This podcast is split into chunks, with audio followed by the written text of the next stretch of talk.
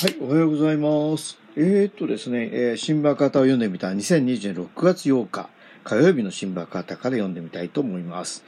ちょっと早口で喋ってると言われたので、ちょっとゆっくりめで喋りたいなと思っています。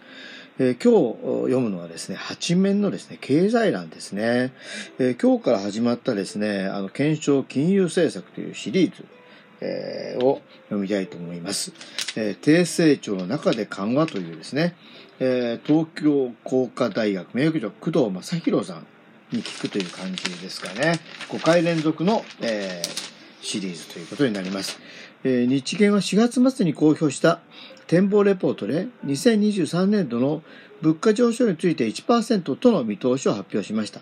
黒田、えー総裁の、えー任期中に2%の物価上昇目標が達成できないことを認めたものですということですね。東京工科大学名誉教授の工藤正宏さんに、日銀の金融政策を検証する文書を寄せてもらいました。2012年12月、日本経済と財政の再建を掲げて安倍晋三政権が発足しました。ああ、もうね、十分経つんですね。安倍政権は翌13年4月以降、機動的財政支出、大規模な金融緩和、長期的な成長戦略を3本の矢とする経済政策、アベノミクスを開始。中でも、えー日本銀行による異次元金融緩和策はその軸を成していました。日銀は、え経済が停滞しているのは世の中にお金が足りないからだとして、お金を大量に世の中に投入することにしました。投入期間は消費者物価が継続的に2%程度上昇するまでとしました。それから8年、物価上昇率は0%前後と2%に遠く及びません。達成期限も毎年先延ばしにされてきました。それとも成果は着実に上がっているとして緩和策を続けています。財政から金融へ。先進国経済は1980年代に入るとほぼ6%前後の成長率を維持する一方で貿易摩擦やの激化や世界的な規制緩和の波にも生まれて、えー混乱の様相を強め90年代には原則各国は一斉に財政支出と金融緩和に踏み切りました。えー2000年代には中国など新興国経済の拡大により世界全体としては5%台の高成長を遂げますが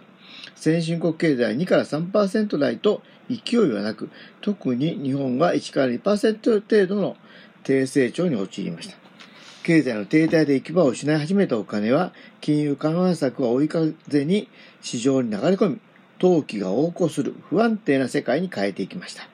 2008年の米大手証券リーマンブラザーズの破綻と、それを契機にした世界的な金融危機、かっこリーマンショック、かっこ閉じは、それを物語ります。以後各国は国民負担につながりかねず、手続きに時間かかる財政支出ではなく、非伝統的な金融政策に軸足を移していきました。これはゼロ金利やマイナス金利、量的に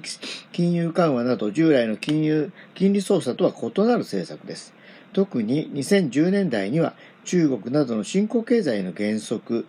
2015年のギリシャ債務危機などを背景に金融緩和が世界の潮流となっていきました。2018年後半以降、各国経済は軒並み停滞状態に陥り、一旦は停止した金融緩和策を復活させるとともに、それだけでは不十分だと景気対策の時間性を財政出に移しています。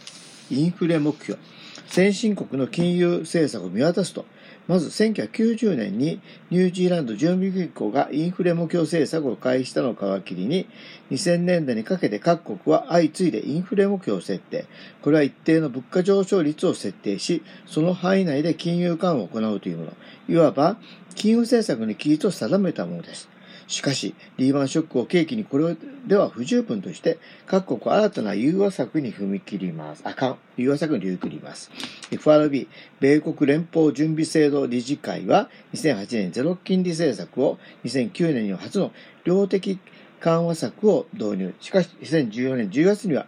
は量的緩和を部分的に終了し、2014年12月にはゼロ金利政策を終了したとともに利上げに転じました。以後、2018まで9回連続で利上げを行ったほか、2017年9月には量的緩和を完全に終結させています。こうして FRB 早く緩和世界に抜け出してきました。その後、2019年には中国や欧州経済の減速、さらに新型コロナウイルスの感染拡大を背景に利上げを停止し、再びゼロ金利政策、量的緩和で転じています。欧州では2009年スウェーデンの中央銀行がマイナス金利政策を導入し、以後2012年デンマーク、ドイツ、2014年 ECB、欧州中央銀行の相次いでマイナス金利政策を導入。また2015年以降、ECB は量的金融緩和政策を導入したほか、マイナス金利策も加速化させています。しかし2016年12月に ECB 量的緩和の縮小を決定。2012月には量的緩和を終了されています。その後2019年が FRB 同様に量,、えー、量的緩和を再開させていますという